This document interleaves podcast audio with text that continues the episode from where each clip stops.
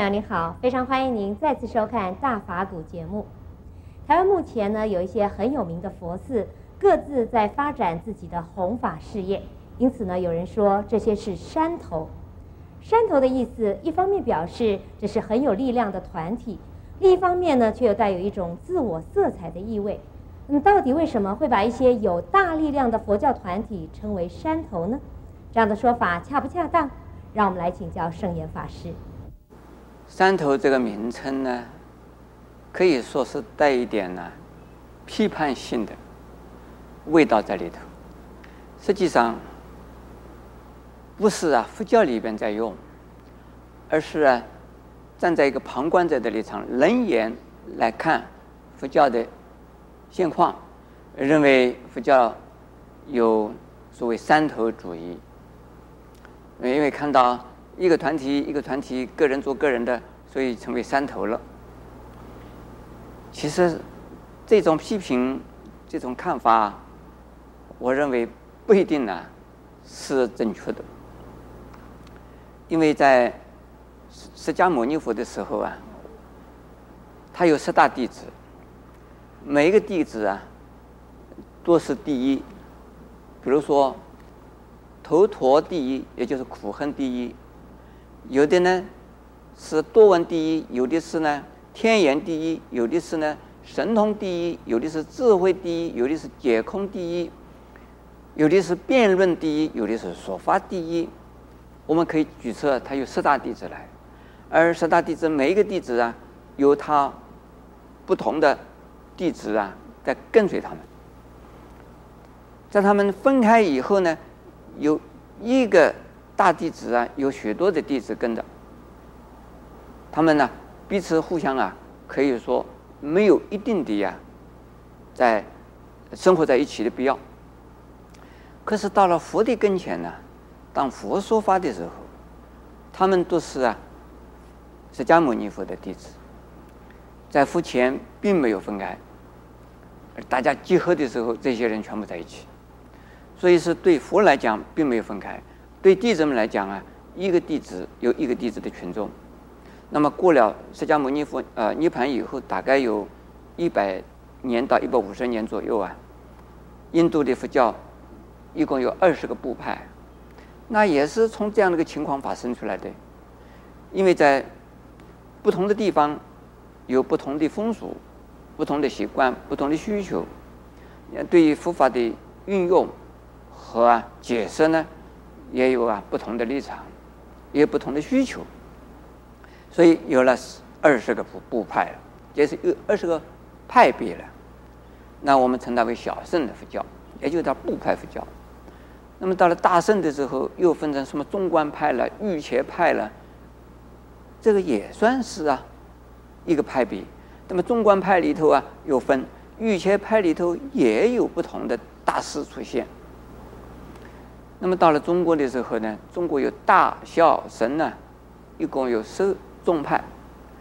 比如说，有俱舍宗咯，有成实宗咯，有华严宗咯，有净土宗咯，有禅宗咯，以及唯识宗咯。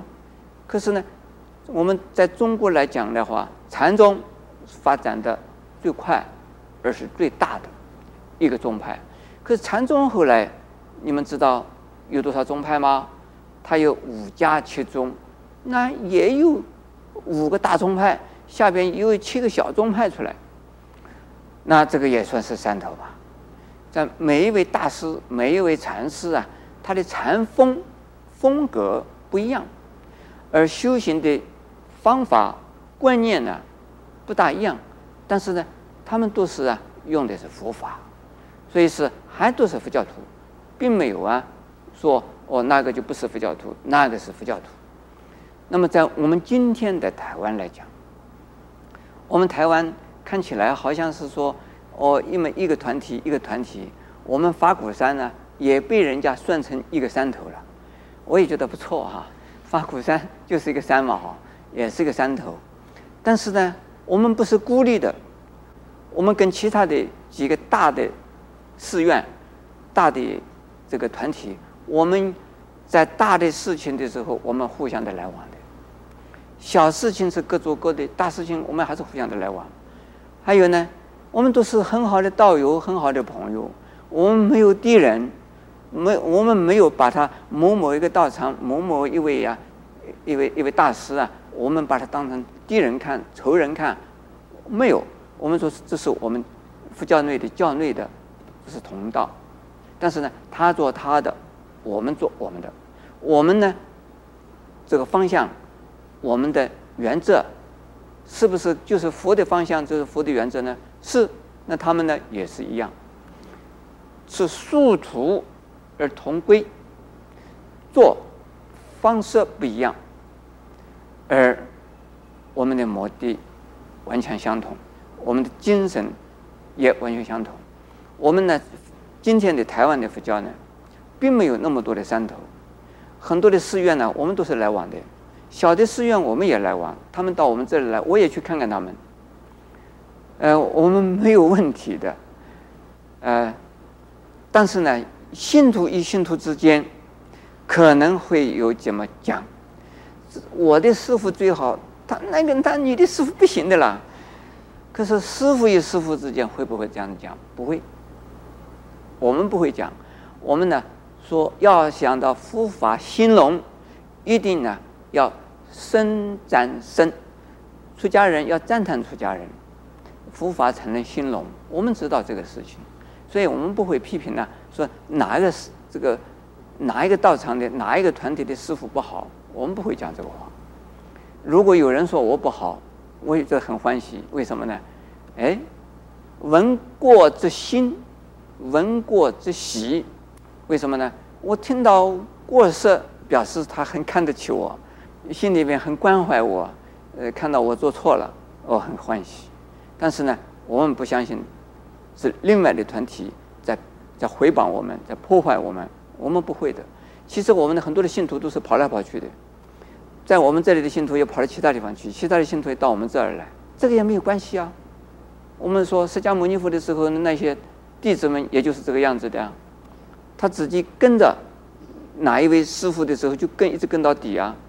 他离开了以后，那他就觉得这个师傅不，他好像不投嘛，不投机嘛，又到投又到其他地方去，这也很好啊，没有什么关系。